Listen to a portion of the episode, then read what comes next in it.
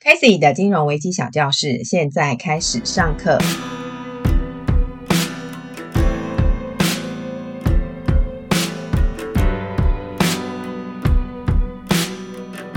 Hello，听众朋友们，大家好，我是 Casey。在一百一十三年度的第一场的金融危机个案，就是要来讲发生在民国八十九年的四季挤兑大案。这桩的挤兑个案前后共历经了五位的财政部长，一位金管会主委，才予以解决。这五位的财长呢，分别是邱正雄、许家栋、严庆章、李庸三以及林权。金管会主委呢，则是龚兆胜。这个挤兑个案是一家新银行，它的名字叫做中兴银行。现在呢，你已经看不到这家银行了。在九十四年的三月，由联邦银行合并中兴银，金融重建基金呢，则赔付了五百七十亿元，也创下了金融重建基金赔付的最高纪录。从我进入职场之后呢，中兴银行这个危机的案例呢，我前前后后已经不下数百次的翻阅、更新、追踪、评估，所以呢，这个挤兑案呢，应该算是我最熟悉的陌生人。总之呢，中信银行对我来说就是大魔头等级的。废话不多说，先来介绍这家银行。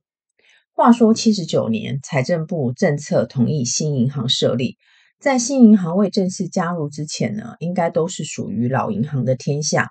而之所以政策要同意新银行新设，原因呢也非常简单，台面上的理由就是金融自由化。只不过呢，当初的利益虽美。可惜的是，配套措施并没有跟进，导致开放的加速过多，造成过度竞争，也引发后续经营不善的问题。而多家新银行背后与财团挂钩的情势，也让主管机关头痛不已。事后验证，主管机关以看管新银行的脚步来因应金融管理，只能说太过天真。面对中兴银行挤兑之前的精简缺失。不仅无法有效改正，到最后竟然发生内控内基的严重疏失，导致金融稳定失序。有关十六家新银行的八卦小故事，大家可以重听《金融危机小教室》第二十五集及第二十六集的播出。中兴银行呢，是财政部同意开放的十六家新银行之一。开行的元老呢，就是号称南霸天的王玉云。党政关系非常无敌的好，好到让人怀疑这家银行明明就已经发现有病症了，但政府却宁愿拖着不去处理。话说呢，中信银行呢是在八十一年的二月设立，八十九年四月爆发重大的精简缺失案，这期间短短仅用了八年的时间。有位金融前辈曾经说过，金融市场呢就好比是一个球场。如果这个球场呢，只允许球员上场，但却不准下场，那这场球赛注定是打不下去。新银行未设立之前呢，大家都觉得银行非常赚钱，拿着存款大众的钱进行放款及投资业务，利润呢主要就是来自存放利差。也因为这个行业非常的特殊。所以，一国呢，对于银行的设立呢，是采用的是许可制，不是说，哎，你想开就可以开哦。八十四年爆发彰化四信案之后呢，一连串的挤兑事件就挑战存款户对于金融机构的信心强度。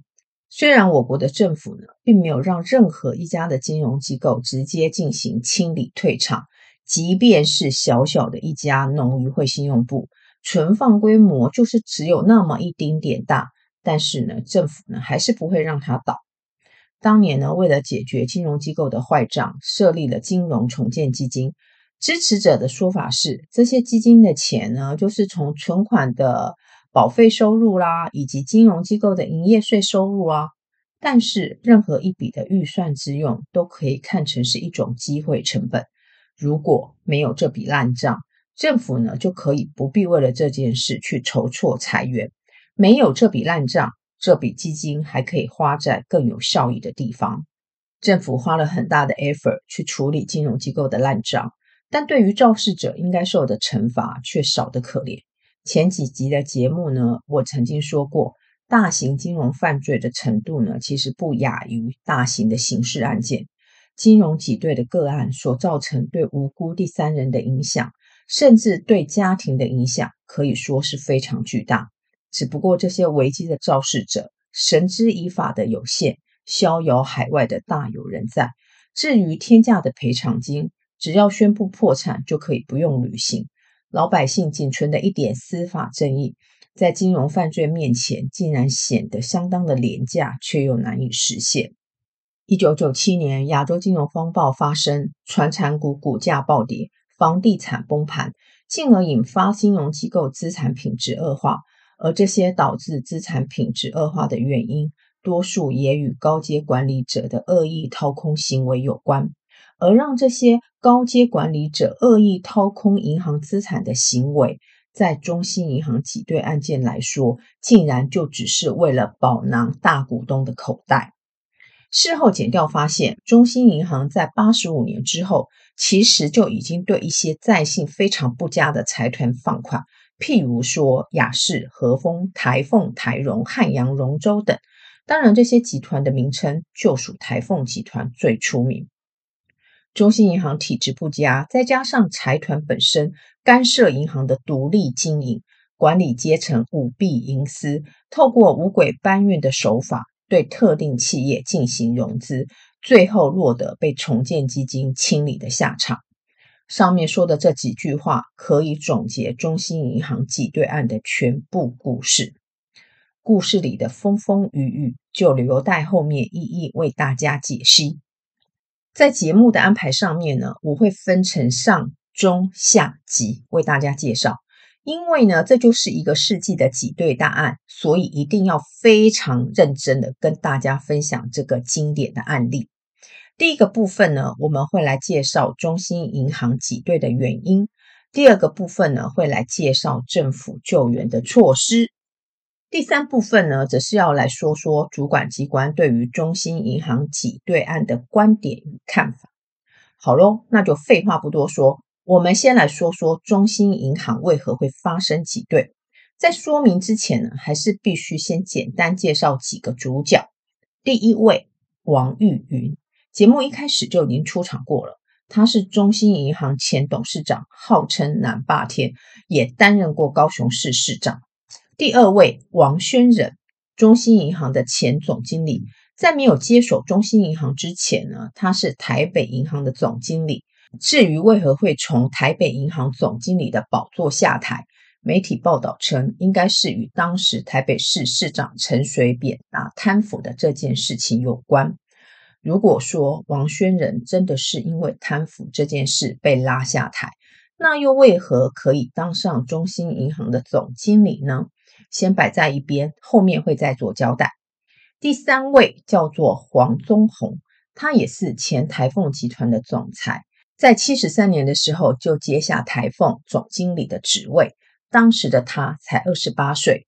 民国八十九年爆发的台凤集团炒股案，也就是黄宗宏在位的时候，台凤集团涉嫌向中信银行超贷七十亿元以上。黄宗宏呢，也是因个人的跳票事件，间接引发中信银行挤兑的导火线之一。第四位呢，我们就要来介绍一下何谓台凤的炒股案。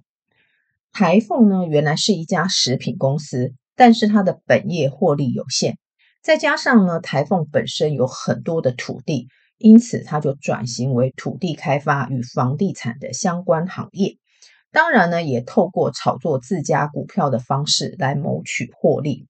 八十六年，黄宗宏与友人炒作台凤股票，台凤的股价一路狂飙近十个月。台凤的股价在八十六年的十月，从六十六元开始起涨，到了八十七年的七月八号，它的股价已经站上了新台币两百五十七元，涨幅将近三倍。台凤股票呢，也成为当时台湾第十大市值的股票上市公司。八十八年，黄宗宏透过管道邀请十多位的司法界官员参加宴会，并且游说官员投资。黄宗宏保证赚钱呢，就算买的人，但是只要有赔钱，就是由他来赔。这种稳赚不赔的事，谁不心动？因此，这场参会也成为炒作台凤股票的资金来源之一。出席这场参会的包括检察官以及司法官。事后媒体报道出来，瞬间舆论炸锅。拜托一下，这些司法官和检察官难道不知道饭不可以随便乱吃的吗？当然，这件事还有后续，网络资料非常多，这边就不多说。回到台凤股票这件事，台凤的股价从高峰瞬间出现巨量下跌，再加上黄宗宏个人跳票事件频传，导致台凤的股价天天跌停板。而因为参加这场参会而投资台凤的政商名流，因为都发生了亏损，表达呢非常的不满。这场参会呢也是媒体所称的“凤梨宴”。至于中信银行和台凤集团两者之间呢，并非关系企业，也没有交叉持股。到底为何中信银行会如此的挺台凤呢？大家都很好奇。其实呢，我也很好奇。早期呢，我们说张朝祥力挺 CAC 的股价，真正人力挺广三集团的股价，那都是因为管理者有必须护航自家股票的名思。但是这个观念放在中兴银行和台凤集团身上，倒是无法适用。照例，我们先来整理媒体报道的重点内容。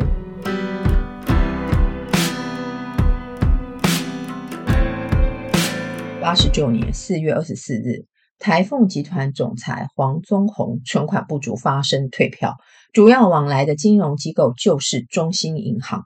而黄宗宏自八十七年八月炒股失利之后，资金吃紧，开始以个人和台凤的名义申办贷款。八十九年四月二十五日，财政部指派存保公司进驻中兴银，刚开始只是进驻辅导，非监管或接管。但是时间走到了四月二十八日，财政部指派存保公司监管中心银行，停止了董事会的职权，同时由存保公司邀集十五家的大型行库向中心银行购买一千亿元的可转让定期存单。八十九年十月，财政部决定存保的监管期间再延长半年。而银行购买的定存单的金元部分则不得办理解约。中信银行经过检查之后，爆发了违规贷款案，董事长王玉云与总经理王宣仁各执一词，互推责任。王宣仁主张，总经理的贷放权限每户只有两千万元，如果没有董事长的授意，根本无法进行。财政部经检发现。中信银行除了直接对台凤集团贷款之外，还有多笔可疑的人头户贷款。这些人头户呢，多属于自然人，当然也包括一些没有经营价值的法人客户。中信银行对台凤集团上百亿元的放款过程，董事会几乎丧失功能，中信银行几乎成为台凤集团的金库。财政部表示，中信银的违法授信是最严重破坏体制的案例。经过调查，中兴银行贷给台凤集团以及约一百多个人头户的总贷放金额超过一百亿。至于减掉经过连日的侦查，对于中兴银行贷放给台凤集团的过程，简直是以乱七八糟来形容。尤其在八十八年间，以人头户无担保可以轻易获得巨额的贷款，至于设定抵押权的部分。通通都是属于第二或第三顺位的，根本无担保价值。检调发现，中信银行在八十九年三月二十日这一天，也是总统大选投票的隔日，该行核贷三点五亿元给黄宗宏。黄宗宏呢，以七名的人头向中兴银行每人申贷五千万无担保贷款。经办审查，这七个人根本就没有还款能力。但是分行呢，却执意拨款，核准的当下呢，是当日的下午，台凤急需现款，因此王宣仁电话通知中兴银行的汐止、永吉等四家分行延迟关金库，方便台凤公司取款。这四家分行经查核，发现台凤竟然派人提出了八千五百万元的现金，其余的款项，中兴银行隔日。再以支票来支付台凤，而这个延迟关闭分行的时间更是延到当日下午的九点。九十年十月二十四日，中兴银行的增资案宣告失败，财政部倾向以公开标售来处理中兴银行，以重建基金弥平亏损金额作为基础。但是九十一年一月二十五日公开招标，竟然发生无人投标的窘境。财政部虽然想要台银、土银接手，但这两家银行没有意愿，员工呢也有反弹。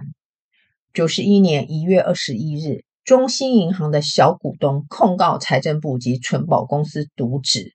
因为监管两年的时间，中兴银行的净值竟然由原来的七十六亿元变成负三百亿元。九十一年七月十九日，中兴银行进行第三度的标售，总计呢，第一次标售的底价不到三百亿，第二次标售的底价超过四百亿，而第三次标售的底价则超过六百亿。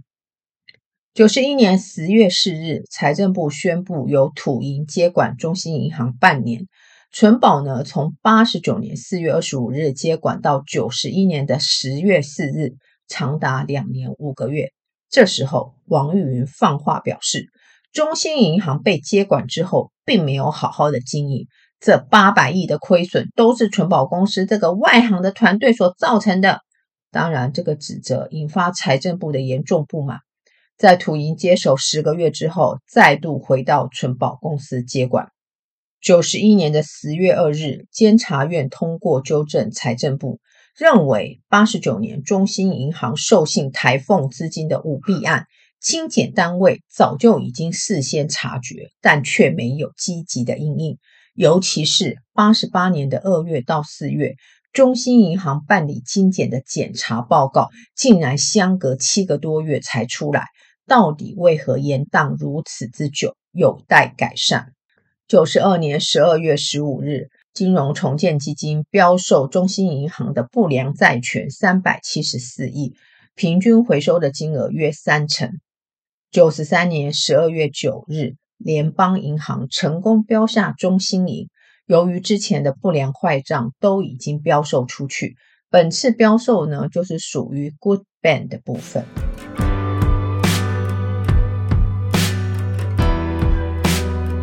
OK，以上呢就是媒体报道的重点内容，就请大家参考。接下来就来进入本案的第一个主题，那就是中信银行为何会发生挤兑？原因很多，从来就不是单一个因素，而是很多因素导致挤兑案这个完美的风暴。瑞士乳酪理论，我需要不厌其烦地重复说很多次。这里所说的很多因素，当然包括人谋不彰、处理方向未明、处理时间过长等等。我们先来看人谋不彰这件事。话说呢，当时成立十六家新银行当中，中兴银行的资本额是最雄厚的，高达一百三十五亿元，股价呢还曾经飙到三四十元。外界对于这些新银行的关注，有很大的一部分会聚焦在董总的人事更换。以中信银行来说，董事长王玉云在挤兑之前呢就稳坐大位。至于总经理，在王宣仁之前就有三位。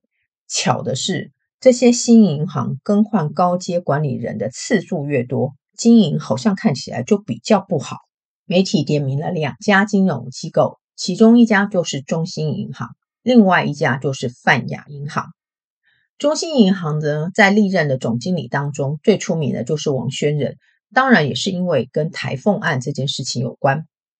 八十五年的四月呢，王宣仁成为中信银行的第四任总经理。在这之前呢，他原来是台北银行的总经理。不过，王宣仁在台北银行的任职期间，涉及新街中集团贷款的舞弊案，遭到检方以贪渎的罪名起诉。未经法院判决定谳，不过也是因为这个理由，被台北市政府请下台北银行总经理的宝座。八十九年的四月二十六日，王宣仁自动请辞。至于王宣仁和董事长王玉云两个人之间的互咬，主要就是集中在到底是谁授意同意提供贷款给台凤集团。王宣仁说，总经理的权限，每户的贷放金额呢，最高只有两千万，而有问题的贷款户每户都高达五千万元以上。如果没有董事长的授意，根本就不可能放得出去。但是王玉云就表示啦，诶，何贷的当时啊，他在大陆啊，他根本就不知道这件事。反正呢，最后定调就是通通都有罪。再来看中信银行跟台凤集团的关系，这两个集团呢，其实不是关系企业，也没有交叉持股。但是呢，为何中信银行会义无反顾地提供台凤大把的资金？我真的是非常的好奇。如果单纯来说，这个贷款案会有回扣流入大股东的口袋里，但是要如此的义无反顾，只能说脑子有洞。减掉发现，黄忠宏贷款的资金确实有一部分流入大股东的手上。台凤的案子在过去虽然在中兴银行的常董会有被严厉的否决过，但是转个身，透过人头户分散借款，集中使用，有效的避开常董会的审核流程，照样拿得到钱。而这一部分要说王宣仁不知情，好像有点掰不下去。说完人，再来说处理的时效。这个部分当然就是要归责于监理宽容的问题。财政部在八十八年七月的时候就开始约谈中信银行的董事长跟总经理，请中信银行必须要确实改善对台凤集团授信过度集中的问题。比较麻烦的是，为啥这个时候监理机关只能做到这个程度，而无法采取更严厉的手法呢？媒体呢曾经出现过一则报道。大意是说，在八十九年五月二十号政权交接之前，中信银行的处理最好都在台面下解决，不要让媒体知道。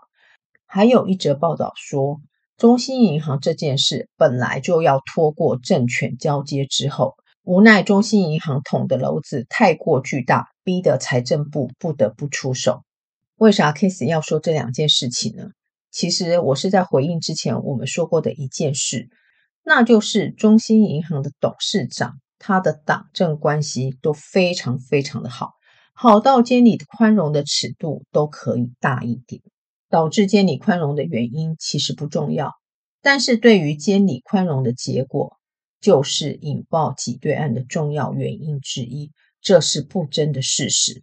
不过要以此来苛责金融主管机关，我倒认为是不必。在政治的领域。真的有很多事情，并不是金融主管机关说了算，有更多的谋算是无关金融的。如果说中兴银行真要有政治盘算，能够解开这些盘算背后的理由，应该也是那几位身处大位的高管者。不过，就算知道那又怎样呢？理由从来都不重要，重要的是有些错必须学到教训。好的，今天的节目就先到这。在下一集的节目里呢，就要来说说政府的救援措施，以及我们所学到的 lesson。感谢各位听众的收听，我们下期再见，拜拜。